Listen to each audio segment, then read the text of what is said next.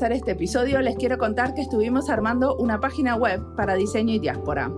Ahora, no diría que está lista, pero sí que está lista para la crítica. Así que pueden visitarnos en www.diseñoydiaspora.org. Ahí van a encontrar listas de recomendados por temas, diferentes a los de las series. Por ejemplo, hay una lista de episodios de diseño y salud y otra lista de episodios relacionados al aporte del diseño a la educación. También ahí compilamos varios escritos que habíamos hecho para otros medios y están los links a algunas entrevistas que me hicieron otros podcasteros. Bueno, ahí hay un principio de web. Pueden verlo y criticarlo. Así lo mejoramos con el tiempo y de a poco. Ahora sí, vamos al invitado de hoy. Es Jaime Vizcacha. Jaime hizo la maestría conmigo en diseño de producto y estratégico acá en Finlandia. Es mexicano y trabajó también en China como profesor de diseño y sostenibilidad. Escuchemos su historia.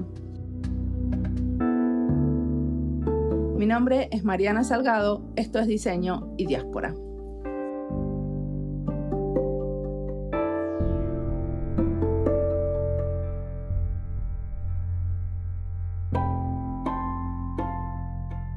Soy Jaime de Vizcaya, mexicano de nacimiento y finlandés ya de nacionalización. ¿Hace cuánto que vivís acá? Llegué en el 99, eso quiere decir 20 años. Wow, uno más que yo. sí, pues me acuerdo que tú llegaste al, al año siguiente y te invité, vámonos a Rovaniemi. Y tú, bueno. Eh, esa fue una experiencia. ¿Te acordás? Y aparte me, me acuerdo que eh, participamos juntos en una competencia de esculturas en hielo y lo que eh, teníamos Nieve. todo... Sí, No, de hielo nunca hubiéramos acabado. Bueno, pero se llamaba de hielo. no, pero era en hielo. Hubo no, sé qué. Pero si hubiera sido de hielo necesitábamos las sierras estas eléctricas para Pero si todos los demás sabían usar todos los materiales y vos y yo con los otros latinoamericanos que estábamos, no, no eran todos latinoamericanos, en todo caso yo me acuerdo que yo te decía, pasame un poco de, de arena, porque nunca había trabajado con nieve o Claro. con hielo, entonces en vez de decir, ni siquiera me hacía la idea de que estaba Sí. trabajando con, con De hielo. hielo. Fuimos Sí, con vos el- eras recién llegada, con Ángelo. Sí, fuimos con Ángelo el fuimos con el, pa- el Pancho Sí. Y el y alguien le tiró una pala en la cabeza al, al Ángelo. pero no Ángelo, yo me recuerdo que se había lastimado. Yo no estuve, pero... Es que alguien estaba arriba de la escultura y tiró la pala y abajo estaba el Ángelo. Pero aparte yo me acuerdo que en un momento yo sentí, en un momento yo sentí, eh, volví a, a una casa a, a calentarme un poco y sentí que, ok, ya está, pierdo los pies porque me Ah, dolían sí. tanto, tanto, tanto, porque nunca me había pasado eso de que eh, te congelas y cuando el pie vuelve a la vida, Ay, Es duele, un dolor, duele. sí. ya yo recuerdo entonces yo me también acuerdo que le preguntaba a alguno de ustedes, ¿esto es normal o voy a perder mi pie? y todos estábamos más perdidos que no sé qué, y mientras tanto los finlandeses que cortaban el hielo con unos Que claro, nosotros teníamos- y nosotros estábamos ahí como con unas palitas Con de unas palas y jugando. haciéndole del tonto. Pero bueno, nos salió al final. Sí, nos salió, no nos salió mal, ¿eh? Quedó como el dibujo, la propuesta, Sí, que era sí, sí. un infinito En de 2D. escaleras. tipo Escher, ¿sabes? No, era así. Un infinito en 3D. Yo creo que ese- en ese viaje fue la única vez que vi las auroras boreales. Sí, ahí fue. Y porque había menos 35 Bueno. grados a la noche.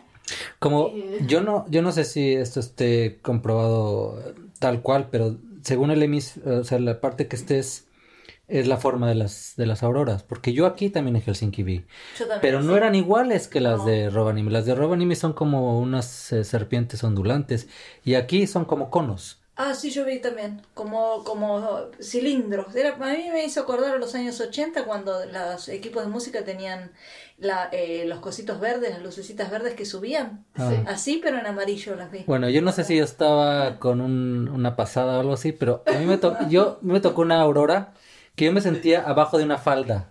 Sí. ¿Me entiendes? Era una falda gigante y era rojo con verde. Vas a estar seguro que no vinieron extraterrestres. No, Porque pero edad me estaban tomando, ¿verdad?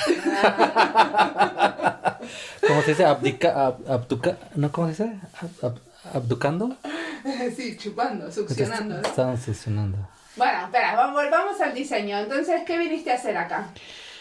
Como ustedes comprenderán, claro que vi- vinimos a hacer la maestría. Vine a hacer la maestría en diseño de producto en el departamento de diseño estratégico y de producto. Yo lo conocí el primer día que estábamos en la facultad. Me acuerdo que me quedé choqueada cuando le pregunté por cuánto tiempo venís. Dos años me dijo y yo ¡ah! me quedé dura. Eras un valiente. Sí, yo dije dos años. Pero vos, ah, vos hace cuánto que estás acá. Era ya? mismo, llegué al mismo tiempo. Pero La llegó de encontré el primer intercambio. día Ah, facultad. Pero yo me quedaba en esa época por cuatro meses. Claro. Y vos después viniste. Sí. Él se quedó, él ya venía dos años. de- Yo venía para los dos años. Y es que este, yo ya había aplicado una vez y no, no me aceptaron. Y luego fue la querida amiga Paula Bello que me dio unos consejos de cómo aplicar. Y funcionó la segunda vez. Muy bien. Y entonces, desde entonces, ¿qué estuviste haciendo? Diseñando y diseñando y diseñando. Pero aparte ahora, pero vos tenés muchos contactos con China, ¿cierto? Ah, bueno, de- tú ya quieres saltar a China ahora. No, vos eh, eh, en el principio estuviste con una marca mu- muy tradicional de acá. Ya, sí, eh, bueno, si nos vamos en breve es de que se acaba la maestría y yo la acabo express porque yo para aquel entonces al final de la maestría ya estaba yo trabajando para Arica y era medio tiempo. ¿Qué es Arica? Arica es una compañía tradicional finlandesa que se dedica a hacer productos eh, mayoritariamente hechos en madera, joyería, productos de decoración, productos para la Souvenirs. casa, souvenirs, sí. Vos hiciste mucha joyería muy linda. Sí, sí, cantidad de cosas. Y en aquel entonces también fue muy curiosa la manera en que eh, me invitaron porque hicieron un- una competencia en la universidad. No sé si se, si se acuerdan. Yo recuerdo la nota que te hicieron después en una revista, pero no, yo en la Ya. competencia no. Hice- Eh, Arik es una competencia en la que había que diseñar unos personajes nuevos o una, Ah, sí. una temática nueva porque pues estaban con su patito, estaban con sus personajes de tradicionales finlandeses como el tontu y, y el- eh, toda esta cosa. Y a mí se me ocurrió este algo que es muy presente en la cultura mexicana, que es el, el diablo, meter el diablo en- entre los personajes. Pero ahí fue muy curiosa la, la, la reacción de los finlandeses o de la compañía, porque el diablo es una, una imagen bastante fuerte, eh, coloquialmente hablando en, en Finlandia. Decir este diablo en una conversación es, es realmente es fuerte. palabra. Sí, es una mala palabra, es una Un de las insulto. palabras más fuertes que existen aquí en Finlandia.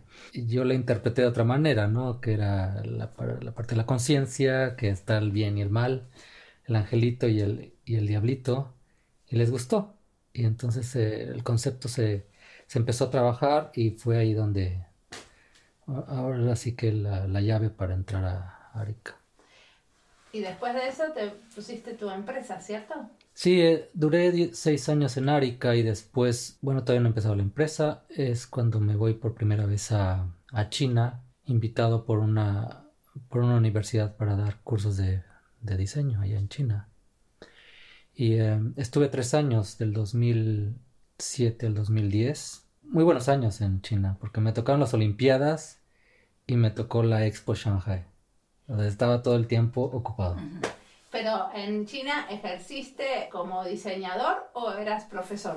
Pues digamos que dentro de estar dando eh, cátedra o, estar enseñando, también aprovechaba momentos para seguirme vinculando con la industria, ¿no? Y, y sí llegué a tomar parte en algunos concursos eh, de diseño en los que quedé finalista y también en- con asociaciones. Estaba una asociación muy interesante que en aquel entonces, estamos hablando del 2007, 2008, yo apenas me estaba enfrascando con lo que era diseño sustentable. Digo, porque si no mal recuerdan, uno de nuestros colegas, de hecho hizo su tesis sobre diseño sustentable, era Darani, y, pero se hablaba poco realmente, y no existía el departamento de diseño sustenta- sostenible en aquel entonces.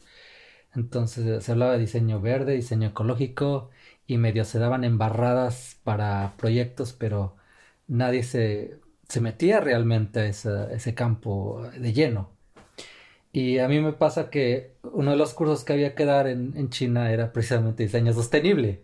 Entonces, yo ahí me, me, me, encuentro con un, un, proyecto bastante ambicioso porque había que dar clases de eso y en China estaban las barreras de, de, información.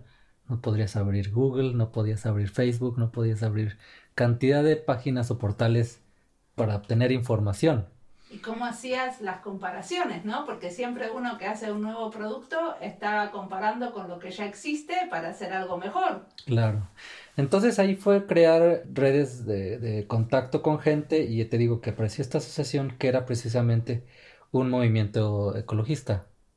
Y, y empiezo a involucrarme más con ellos, me empiezan a, hablar de literatura, bueno, de libros que podía yo leer en inglés, porque ese es otro problema en China hay bibliotecas, pero están repletas de libros en chino.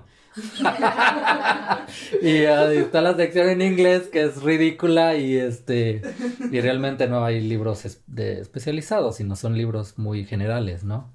Y entonces, Pero, eh, la, asociación esta, perdón, ¿es china o es finlandesa con la que te contactaste? Era no, era china. Yo realmente perdí el contacto con Finlandia cuando me fui.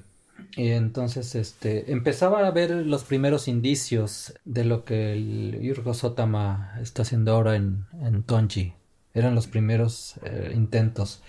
De hecho, en el 2010, ya mi último año en China, me llegó la invitación por parte del, del design, del Orna, ¿era Orna, o Design Forum? No recuerdo. Design Forum o Design, el Design Forum que en aquel entonces existía y o no me acuerdo cuál era, pero... Ornamo es el sindicato de diseñadores. Sí, yo era miembro. La cosa es de que me llegó una invitación para una conferencia que se iba a dar en Shanghai, eh, auspiciada por Finlandia. Entonces eh, fui y sí me topé con, con gente de Design Forum, con gente de Ornamo y, y también porque algunos colegas del donde yo estaba trabajando habían sido invitados para dar charla pero eran más bien de, por lado de diseño gráfico y cosas así que habían sido invitados. Y ahí fue otra vez volverse a conectar, ¿no? Volver a, hacer eh, contactos y ahí es donde yo me empiezo a enterar de lo que se está haciendo en Tongji a través de los Otama, porque pues ya ves que es la mafia Sotama. bueno, entonces, ¿qué terminaste haciendo? Terminé ahí entonces eh, mi contrato en Shanghai y yo tenía no, todas las intenciones. con los ecologistas, con la asociación ah, pues, eh, cantidad de cosas, porque se organizaron entonces ferias, se organizaron concursos de diseño, se organizaron charlas y, conferencias. Yo, como representante de este, de, este instituto de diseño, me organizaba para traer los estudiantes o para yo mismo involucrarme más con el grupo y, por ejemplo, fui parte del jurado para concursos de diseño o este o en la feria de diseño también pues este se promovía algún alumno que estuviera interesado en, lanzar algún producto que hubiera diseñado a, la venta y, tipo de cosas. Pero estamos hablando de un proyecto pionero. en la feria era dentro de un hotel y eran unos cuantos stands. ¿Y los productos eran más tipo artesanales o eran eh, más industrializados? Ya empezaba a haber cosas industriales muy buenas. Me acuerdo de una compañía que estaba haciendo ya juguetes bien hechos de, de manufactura con fábrica y todo de bambú y, con diseños muy bien, muy bien logrados. Y de ahí también fue mi interés también por el bambú, ¿no? Yo me empecé también a involucrar más que, que, que hacer bambú. De hecho, hubo una, un estudiante, que no sé de dónde le salieron las, las agallas, él venía de, del departamento de modas, era un suizo, me acuerdo mucho, y él me llama y decir, tengo un proyecto, vamos a hacer una bicicleta de bambú. Y yo, suena muy interesante. Y buscamos con lo poco que había de internet y ya había algunos pioneros tratando de hacer, pero estamos hablando del 2009, 2010. No había mucho. Ahorita ya, ya se estaba el mercado bombardeado de, de cosas de bambú, pero en aquel entonces no había tanto. Porque justamente en el 2010 el Centro Metropolitano de Diseño en Buenos Aires me contrató a mí para dar un, un taller de varias clases para eh, entrepreneurs, o sea, para empresarios que tenían sus propias empresas para que hagan productos en bambú. Y hicieron, o sea, eh, todos eran, o sea, empresarios de diferentes, o sea, había joyeros, había gente haciendo lápices, había como diferentes rubros y todos hicieron algún producto en bambú como parte de ese taller. O sea que estábamos haciendo cosas muy parecidas. En 2010. En el 2010 en Buenos Aires y China y no sabíamos. Era telepatía de diseño. La, la arquitecta, yo también estuve con una arquitecta que quería hacer todo como un hotel con todas muebles de bambú y todas cosas de bambú. Está Natal Cohen, que era la que organizaba la feria metropolitana, eh, la feria de puro diseño. ¿Y lo hizo? Eh, no sé en qué quedó. Era un proyecto que tenía porque ella estaba, ella se focalizaba en, arquitectura sustentable y quería y había se había contactado conmigo no por el tema del bambú sino por el tema del diseño en Finlandia el tema del reciclaje la madera y qué sé yo. Y con un, chico argentino que vivía en Australia que él parece que había hecho no con bambú pero estaba más metido en tema de, de mobiliario y cosas y quería hacer algo. No sé en qué quedó el proyecto pero era el mismo año 2010 bueno, entonces hubo evidentemente una movida. Una movida de bambú en el 2010. Em, ¿Es normal en China, en el departamento de diseño, se enseñe diseño sostenible? A estas fechas sí, pero en aquel entonces era algo nuevo. ¿En qué ciudad estabas? En Shanghai. Eh, de hecho, en aquel entonces me acuerdo que uno de mis materiales de, de pues para enseñarles más sobre ecología era la película de Al Gore está de moda. Sí. Entonces ellos estaban choqueados cuando... El, documental de, derretimiento de los polos. Sí, sí, sí.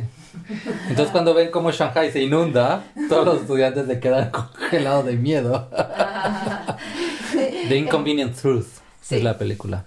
La verdad inconveniente. ¿Hicieron cosas interesantes?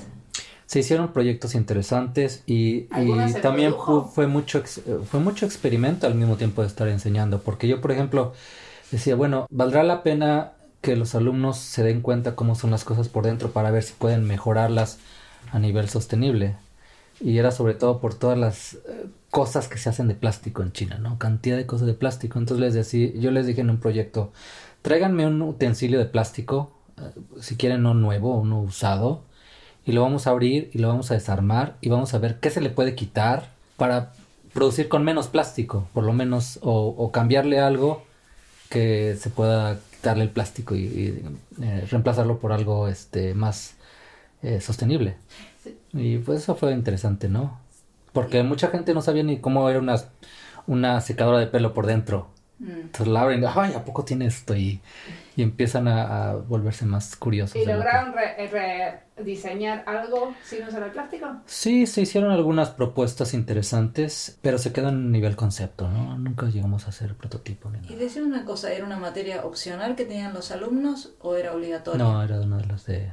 de obligatoria. Sí. ¿Era de, de bachelor? De hecho, yo no sé por qué la pusieron tan temprano, porque era en el segundo nivel, ¿no? Primer nivel llevan cosas muy sencillas. Segundo nivel, diseño sustentable. Y yo, espérense, ¿no? Déjenlos agarrar un poco más la. pero para que cuando empiecen a volar tengan la conciencia de que cuando generan algo. Sí, puede ser. Sea más eh, responsable. Eso sí, en, en, ese sentido sí, pero también le quitas un poco de, de valor. Para mí, el diseño sostenible ya a la fecha es como, digamos, un, un 80% el diseño, ¿no? ¿no? No puedo yo diseñar algo que no tenga algo, algo ecológico o algo sostenible. en este momento decís. Mm, por lo menos yo, no, no sé. todos los diseñadores. Yo creo que a lo mejor justamente por eso se lo dan como herramienta. Sí, sí. Pero yo pienso que deberían de haberlo hecho después, ¿no? Porque cuando la, el, el estudiante de diseño está mucho más maduro eh, académicamente hablando sobre diseño, ¿no? Y ya entiende cuál es lo malo y cuál es lo bueno, pero si inmediatamente le quieres meter qué es lo bueno y, después no va a poder compararlo con lo que es malo. Vos lo que decís es que metérselo, o sea, que ellos estudien el diseño sostenible tan pronto saca un poco del pensamiento crítico. Sí, correcto. O sea, porque tiene que tener un punto de comparación. Entonces, si lo metes al segundo nivel, ¿cómo van a compararlo? Decime una cosa, después volvés a Finlandia. Después de esos tres años. Sí, vuelvo a Finlandia, eh, no porque quiero, pero porque debo. ¿Por qué debes? Porque se nos vencía la, la es- residencia permanente. En no China. es permanente, no, en Finlandia. Ah, tenías que volver a sacar, a sacar la... eh, A quedarte en Finlandia. Si no viví suficiente. Yo no era finlandés en aquel entonces. Claro. Entonces eh, había que regresar. Y, y Joan, mi mujer me dijo, ponte por meta obtener la nacionalidad ya para que nos dejen en paz y nos dejen viajar y hacer lo que queramos. Y eso fue lo que hice, ¿no? Después de regresar me enfoqué justamente en, eso y ya. Pero después vos crees que haber enseñado tanto eh, diseño sostenible en Shanghái influenció en tu práctica como diseñador? ¿Seguiste esa línea de diseño sostenible? Sí, sí, sí, fue un shock cultural y ético tremendo, tremendo, porque yo no había concebido el diseño desde ese punto de vista, ¿no? Y regreso a, a Finlandia con otro enfoque. Para mí ya no era posible diseñar cualquier cosa, como antes. ¿Y qué estás haciendo ahora? Bueno, ahora empezamos una empresa en el 2010, mi mujer y yo, y hasta la fecha lo hemos seguido. Es una empresa, digamos, pequeña que nos ha brindado muchas satisfacciones y también muchos, este, pues nos ha abierto muchas puertas y contactos ¿Una empresa de qué? de diseño ecológico. Ok, ¿y qué tipo de cosas hacen? Pues seguimos con la misma rama de diseño de producto. Es un poco como la herencia de Arica, de hacer diseño de producto de, de todo tipo. Hemos estado haciendo joyería, tenemos una línea de joyería, tenemos productos para la casa, para decoración y entramos vendiendo B2C, que significa directa venta al, al cliente. Pero con todas estas movidas de las recesiones y de los cambios bruscos en la economía, nos hemos estancado en lo que es eh, B2B, que es venta a la empresa. O Y sea, haciendo regalos más. empresarios o... A empresas diseñamos algo para la empresa de acuerdo a las necesidades de la empresa y, y con el logo de la empresa y se Mm. vende a ellos. Pero, pero son todos a partir de cosas recicladas. o- Sí, y muchas veces lo que más se- lo que más estamos este, promoviendo es de que llegamos a la empresa y les decimos, bueno, platíquenos un poco cuál es su material de desecho y ver la posibilidad de ver si se puede hacer algo a través de, de- de ese material de desecho para que ustedes se ahorren dinero porque no tendrían que comprar en materia prima y nosotros tendríamos una fuente de materia prima también para trabajarles. Por ejemplo, contame un ejemplo. Trabajamos, por ejemplo, con Mesukeskus y Es el centro de, de, ven- de exposición. exposiciones de aquí de Finlandia, de Helsinki. Uf, ahí seguro que hay un montón de material. Eh, sí, no, el- uno de los más eh, problemáticos es el piso de fieltro o el piso de carpeta, que son eh, metros y metros este, Tirados. tirados porque se usa una vez. Y es porque las empresas lo compran para su evento, pero como es, es mucho volumen y, y peso, prefieren deshacerse del para a, a guardarlo, ¿no?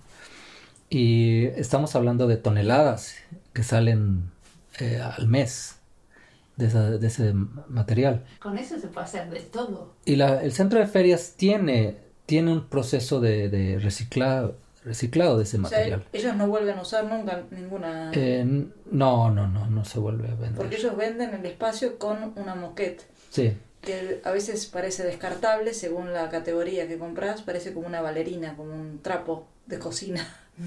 y a veces vienen las empresas y te pegan una buena moqueta. claro, no, y hay de Pero todo eso- tipo, hay de todo tipo de pisos, porque obviamente si tienes, si tienes recursos, rentas de hecho unos pisos que son, son como modulares, son cuadrados, y los vas armando como si fuera un Lego en tu Y eso piso. lo vuelven a utilizar. Se puede volver a utilizar, se puede volver a lavar y todo esto. Pero hay otros para empresas micro medianas que no tienen muchos recursos y compran estos baratos. Y esos son de los que estamos hablando, ¿no? De, de Ah, que es una vez.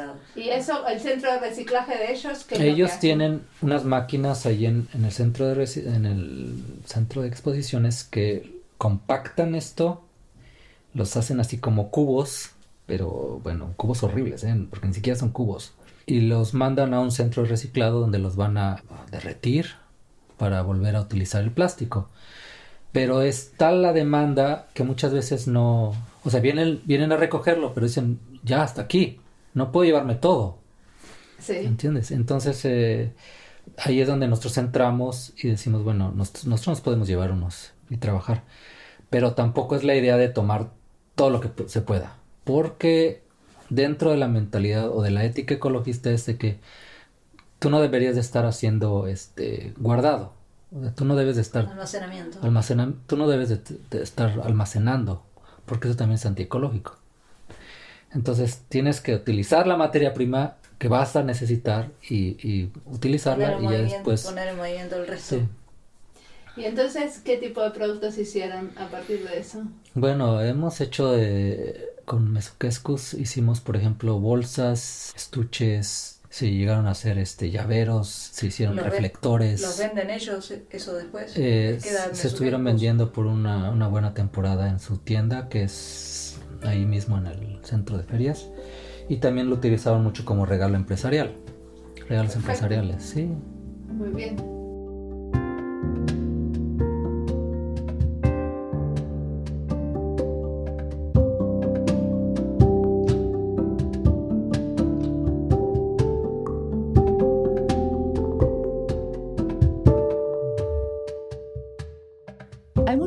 De hacer diseño social y una de ellas es tener una empresa como la de Jaime de diseño ecológico. Ellos producen joyas y artículos de decoración, pero siempre pensando en el medio ambiente, en qué materiales usar para no dañar el medio ambiente y en qué va a pasar con esos objetos cuando se dejen de usar.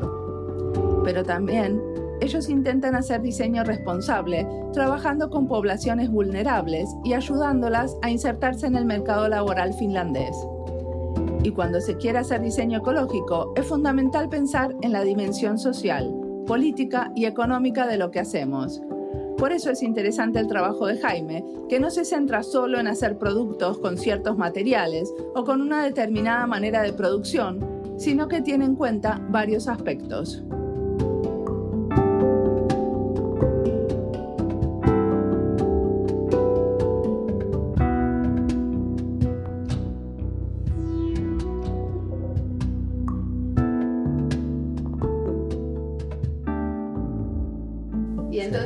Siguen teniendo material que no usan, sí.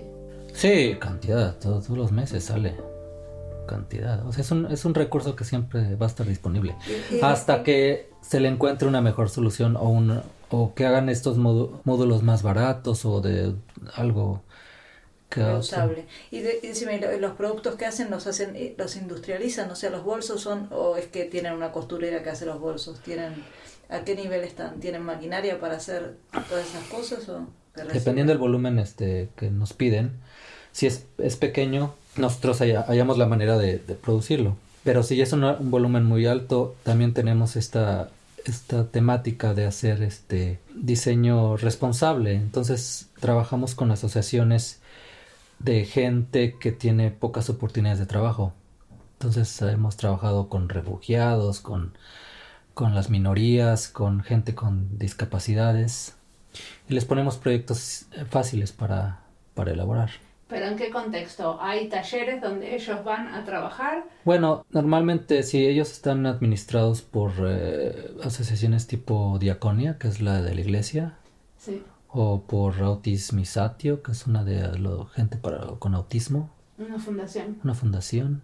Eh, ¿Ustedes al mismo tiempo les enseñan a esta gente a coser, a realizar los productos? Nosotros llegamos un... día y les damos un taller, qué es lo que hay que hacer, pero también los, los guías de ellos están ahí presentes. Entonces, eh, para no tener que yo o mi mujer ir y repetirles el curso, los mismos guías aprenden a hacerlo y, y, ya entonces ellos se vuelven los... Ellos hacen la transferencia de conocimiento. En dado caso que no lo pescaban a la primera, claro. Claro. Y ustedes tienen clientes con los que trabajan todos los años para regalos empresarios, por ejemplo. Sí, estamos completa, eh, constantemente este, encontrando nuevos o, por, por, lo mismo que una empresa nos recomienda con otra empresa trabajando. Por ejemplo, a través de Mesuquescus conocimos a los organizadores de, de Slash.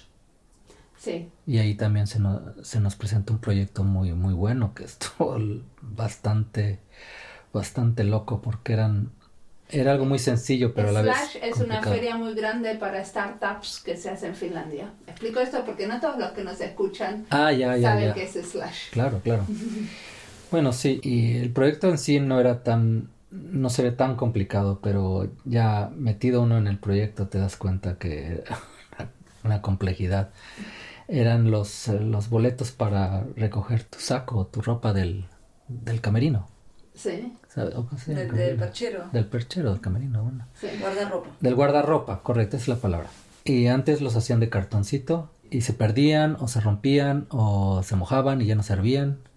Y era un gasto muy, muy grande para, bueno, digamos, un gasto innecesario para Slash. Y más que ellos traían también la tendencia de mostrarse como una, una organización de tipo ecologista, de tipo sostenible.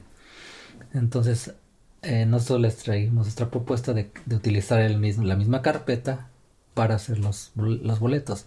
Porque el material es súper resistente, es contra agua, sabes, este, difícilmente se rompe, no se dobla. Sí. Pero el problema vino cuando nos dijeron que había que hacer 40 mil y había que tener con 40 mil números. pues fue investigar una fábrica que nos pudiera imprimir en, el, en la carpeta con una tinta que, que, dure. que durara, insoluble, que, ¿sabes? Sí. Y nunca habíamos impreso en, el, en la carpeta. Lo, lo, máximo que habíamos llegado era hacer este un grabado con láser. Sí. Pero este imprimir era, era nuevo. Y sí lo encontramos y, y funcionó muy bien. Y se hicieron. Y también la forma del, del ticket fue también, tú dirías, un, cartoncito, que qué tanto diseño puede tener, ¿no? Entonces yo hice un diseño en base a una de las figuras muy sencilla de las letras de Slash, que era un corte muy sencillo. Y, pero la gente de, de, Slash quería algo todavía más, que tuviera la S de Slash y todo. Dijimos, bueno, todo eso va a subir el precio. O sea, si tú ya lo quieres acá muy exótico, tu, tu, ticket va a salirte muy caro el, boleto. Y aparte va a ser, va a dejar de ser funcional, porque mientras más le metas, y no, ya al final aceptaron el, el diseño original y todo, todo salió adelante. Muy bien. Y decime, ¿cuáles ves como hay mucha diferencia entre ser diseñador en China y ser diseñador en Finlandia, ¿cierto? Sí, cómo no. Entonces, ¿cuáles son las las diferencias que vos le ves a los desafíos que se, tienen, se tienen que enfrentar los chicos a los que vos enseñaste en China con los que vos ves en Finlandia? Bueno, algo que siempre platicamos los, los diseñadores en, en China y en China se hace mucho diseño express. Sí. Mucho diseño express es el tipo de diseño como si fuera de McDonald's, ¿sabes? Rápido. Hay que tener las cosas rápido y en caliente. Y aquí en Finlandia todo es más pausado. Aquí, aquí tómate tu tiempo, tienes que meditarlo bien, tener esas juntas silenciosas en las que tienes que pensar mucho y después sacar una buena conclusión, ¿no? Y en China es lo, es lo contrario, es pegar de gritos uno contra otro y, y encontrar la solución lo más rápido posible porque el tiempo es oro para ellos, ¿no? Entonces, cada minuto cuenta y no hay que perderlo y hay que sacar algo rápido y, bien hecho y bonito y barato. ¿Y vos como latino, dónde te encontrás? ¿Cómo seríamos las latinos en comparación? Ya es difícil para mí como poder decir exactamente cómo es el diseño latino. Bueno, cómo es la forma de pensar del diseñador latino o del diseñador este ya latinoamericano en el sentido de que lo dejé mucho tiempo atrás, pero podría decirte que el diseño latinoamericano todavía es extremadamente creativo, en comparación del chino o del finlandés. El diseño finlandés es y será por siempre funcional y minimalista. Yo no lo veo que salga de, ese cuadro, ¿no? De ese marco. ¿Pero vos sentís que eso te limita o te, te posibilita?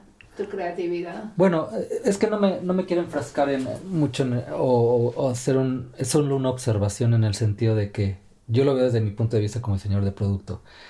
Y, y lo que ha pasado más en, en, Finlandia, que si se dan cuenta todo, todos es de que la industria de la producción pues ha bajado mucho en Finlandia. Realmente encontrarte una fábrica que siga produciendo es, es un milagro en Finlandia. Entonces, este, se ha concentrado más en lo que es servicios. Mm. Por eso es que tratan de auge, por ejemplo, el service design, el diseño de servicio. Y el diseño de repente ya está visto desde otra perspectiva. Hasta me da risa cuando platico con alguien que no está metido en la temática del diseño y, digo, ¿y tú qué haces? Yo diseño de producto. ¿Qué tipo de software? No, no. Esas cosas en tres dimensiones que se tocan. Que te, eh, si me entienden, que ya hasta el, mismo lenguaje que antes se usaba ya se ha distorsionado, ya se está, ya se está utilizando para otro, otro tipo de generaciones. Entonces nosotros ya somos de la, de la vieja escuela en donde el diseño de producto era el diseño de, como ustedes dicen, de, de, objetos. Y así está pasando en Finlandia, que ya, ya encontrarte una fábrica, encontrarte un taller, encontrarte un, una persona que te pueda fabricar algo ya es, ya es muy difícil. decime, eso eh, cuando estás en China, que nosotros nos imaginamos que está lleno de fábricas por todos lados y que te cuesta dos pesos hacer cualquier cosa. Eh, les da realmente más posibilidades a los chinos para generar esos diseños express que vos decís para que salgan a la realidad o es realmente la imaginación nuestra que no no no o sea se puede si vos diseñas cualquier cosa sale la podés te podés bancarla porque acá por ejemplo tenés que pensar muy bien el diseño porque te cuesta unos cuantos euros. Vale sí sí claro China es la fábrica del mundo todavía y se puede eh, y, tú llegas con un proyecto y, y, se puede llevar a cabo encuentras siempre va a haber alguien que te lo haga. Puedes hasta comparar precios sabes de fabricantes. Y sí no allá en, China claro que se puede pero pues, obviamente también hay contras no en China no hay control de, de derechos de autor. entonces tú tienes que estar las vivas protegiendo tus diseños. ¿Y cómo haces para protegerlos? Pues a la fecha todavía no sé, pero yo no me estoy... o sea que es un riesgo pedir mucho presupuesto. pero vos alguna vez, por ejemplo, produciste en China algo que, que después quisiste vender acá? No, no, yo todavía no he producido nada en China. Y es porque también dentro de la mentalidad o de la ética del diseño sostenible, no entra la idea de producir en China y traértelo acá. Entonces, por eso todo lo que hacemos en nuestra compañía aquí en Finlandia está hecho en Finlandia, por finlandeses o por gente que vive en Finlandia. Para tratar de... Eh, Con material que está aquí en Finlandia. Es como parte de empujar a la industria nacional. Sí.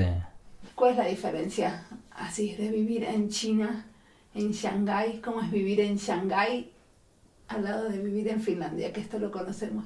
Porque vos te querías quedar en China. Dijiste que volviste solamente porque tenías que volverte. ¿Qué, te, hizo querer quedarte en China? Eh, yo creo que las oportunidades, o sea, yo dejé el, yo terminé mi contrato y me empezaron a llover este, ofertas de trabajo y también proyectos.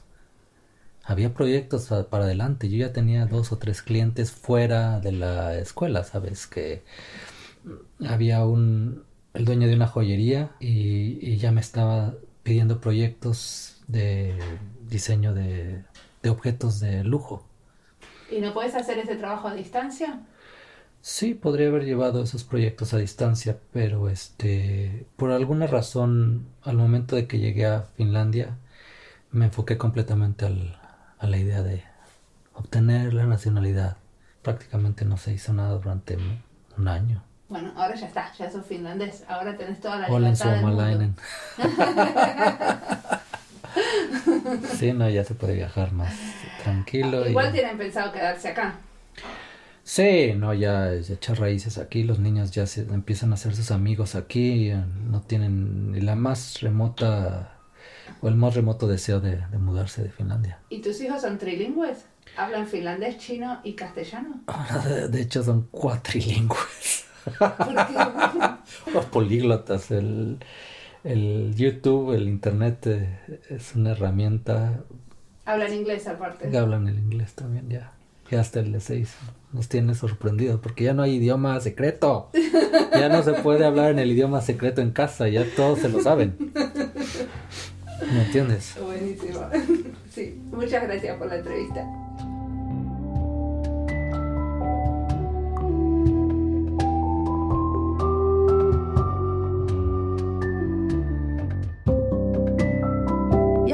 Uno se muda de país y no se imagina cómo ese nuevo contexto va a influenciar la práctica como diseñador. Estoy segura que Jaime no se imaginaba que su pasaje por China le iba a aportar la dimensión ecológica a su diseñar. Creo que yo tenía prejuicios sobre la educación en diseño en China porque no me hubiera imaginado que enseñaban la importancia de cuidar el medio ambiente. Supongo que porque asocié a la industria china como el lugar donde vienen los productos baratos y muchas veces de plástico. Bueno, destruir prejuicios es una parte de aprender. Ojalá ustedes también estén aprendiendo escuchando este podcast y como a mí se les destruyan algunos prejuicios. Me acuerdo que en el 2010 me ofreció una amiga, Mariana Masigosh, dar un taller a diseñadores industriales sobre bambú en el Centro Metropolitano de Diseño, CMD. Yo no tenía la más mínima idea que se podía hacer con el bambú. La idea era motivar el uso del bambú, que es casi una plaga en algunas zonas de Argentina. Después del taller escribimos un artículo para una conferencia y así nos dimos cuenta, haciendo investigación, que el CMD era bastante pionero con el tema de la sostenibilidad. En ese momento en la facultad no había muchas iniciativas para educar a los diseñadores en sostenibilidad. Ahora debe ser muy diferente la situación, quiero creer. Y como ya dije otras veces, me parece que el tema del diseño y la sostenibilidad ambiental, económica y social es recurrente y merece una serie para investigar un poco más. Esta entrevista la hicimos con Agustina Lago Marcino en mi casa el día que Jaime vino a charlar. Como siempre, la música del podcast es de Antonio Zimmerman, la producción del podcast es de Andy Fechi. La edición de sonido de este episodio es de Julián Pereira. Este podcast está publicado con licencias de Creative Commons con Attributions. Esto fue Diseño y Diáspora. Pueden seguirnos en nuestra cuenta de Twitter, arroba diseño y diáspora. Y no olviden recomendarnos. Nos escuchamos en la próxima.